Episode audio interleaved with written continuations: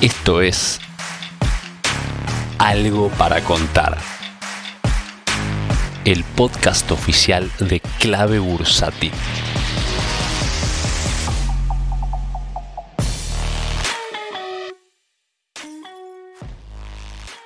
Hola, muy buenos días, bienvenidos a Algo para Contar. ¿Quién les habla en el día de hoy? Maru Cape. En esta semana en la cual tuvimos unas caídas muy fuertes, eh, por un lado en Estados Unidos, más que nada arrastrado por el efecto de Evergrande. Y en Argentina también, desde ya, siempre que caen las bolsas de afuera, por supuesto se produce un, efecto contagio en el cual Argentina no puede estar excluida, además de también todas estas eh, novedades y todas estas incertidumbres políticas de las que hablábamos la semana pasada.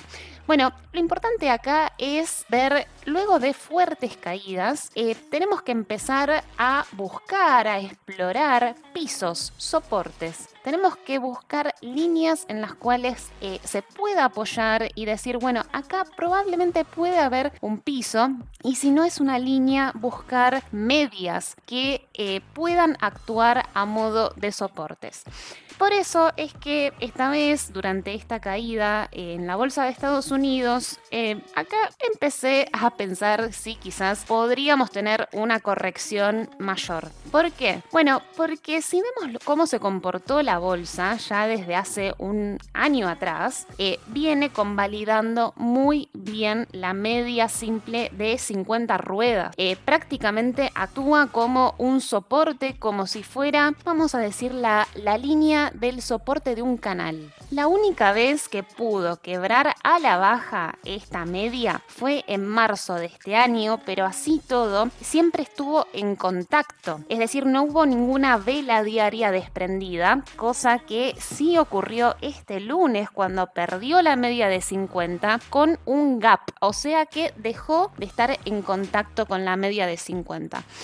Por eso es que creo que no todas las caídas de bolsa nos tiene que asustar o prender la alarma, pero sí, o por lo menos acá comparto lo que me ocurrió a mí, eh, empecé a ver que era una caída distinta de las que veníamos viendo con anterioridad. Además, eh, venía en un soporte ya desde eh, mayo de este año, un soporte que había perdido, había perdido con Gap y que pasaron algunas ruedas y que si bien después fueron ruedas positivas, no fueron tan positivas como para poder compensar la caída que tuvo eh, durante esta semana y bueno, además también ya viene cayendo Estados Unidos desde la semana anterior. Por eso, al no encontrar un soporte, una línea, al ver que había perdido completamente la media de 50 y esto ya me empezó a encender una alerta y después empecé a buscar más para abajo. Entonces, ¿qué tenemos después? Bueno, la media de 100. Claro, la última vez que esta media fue tocada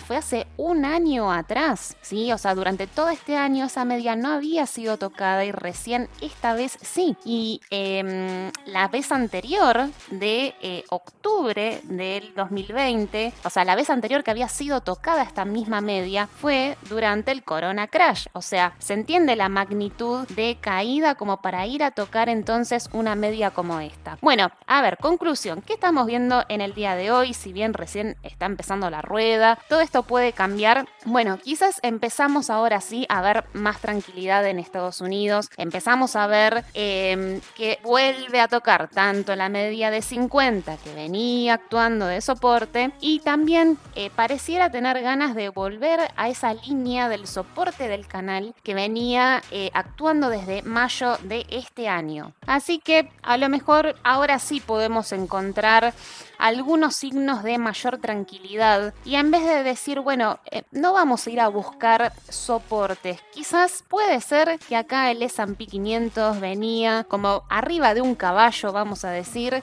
Quizás se pudo haber caído y ahora está volviendo, ¿no? O sea, se volvió a subir. Pareciera que está haciendo este tipo de comportamiento. Sin embargo, también creo que hay que ser muy puntuales con las empresas que estemos analizando, porque, por ejemplo, si vamos a empresas como 3M o Caterpillar, empresas industriales, bueno, lo que estamos viendo es de que perdieron completamente las medias tanto de 50, la de 100 eh, o la de 200 incluso también. Y no solamente las medias, sino que también perdieron soportes muy relevantes. Entonces, lo que puede estar ocurriendo es de que si bien la bolsa en general, el índice principal de Estados Unidos, quizás pueda eh, continuar con su sendero alcista, habría que ver entonces eh, algunos caídos en batalla en particular que todavía no eh, están pudiendo este, subir, que están como en una posición bastante desfavorable. Quizás por eso habría que ser bastante selectivos con el sector o con empresas en particular. Y si vamos a Argentina, que estamos, bueno, viviendo una caída bastante más pronunciada, pero eh, algo que estábamos eh, conversando con Jorge en el programa de ayer de Desde la Bolsa en Directo, es que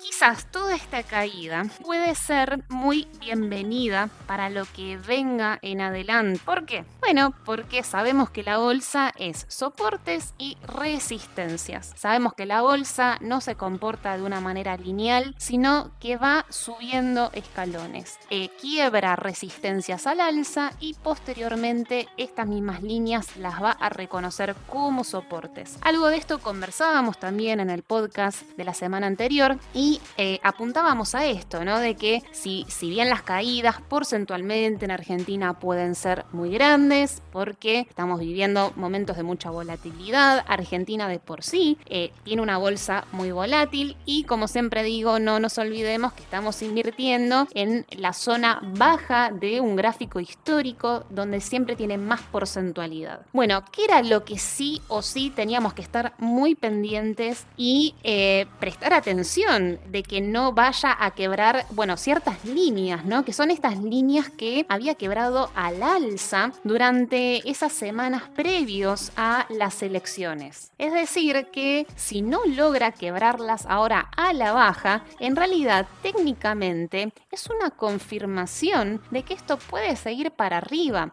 Es decir, está haciendo lo que se llama un throwback y lo está haciendo en estos momentos con ya sea el índice del Merval en pesos, eh, cuando estamos viendo un gráfico como Galicia. Bueno, todas esas líneas que fueron quebradas al alza, ahora no las está quebrando a la baja, sino que pareciera estar armando ahora un soporte, un piso en esa zona. Por eso que no nos gane la negatividad, pero desde luego siempre con la cautela, porque si no logra perforar esa línea, esto va a ser una oportunidad. De la misma manera, que también, por eso el mensaje de cautela, si llega a quebrar hacia la baja estas líneas, y por eso digo, son momentos muy críticos, bueno, si llega a perforarlas a la baja, desde ya se va a acentuar muchísimo más la caída. Finalmente, lo que estoy empezando a apreciar en el Merval en dólares, que veníamos en una figura em, de un canal alcista, es que luego de estos movimientos que ocurrieron, tanto eh, digamos, previo a las elecciones y posteriormente, es que pareciera estar formándose un nuevo canal alcista, pero de aceleración.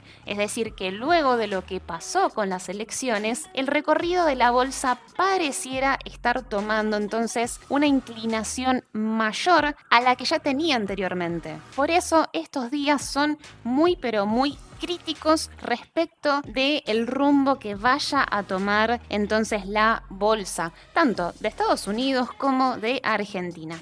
Espero que te haya servido el podcast del día de hoy y nos vamos a encontrar la semana que viene. Te mando un gran saludo, adiós. Si querés enterarte de la última información del mercado en tiempo real y sin costo alguno, súmate a nuestra comunidad de WhatsApp en clavebursátil.com barra comunidad un espacio de inversores para inversores.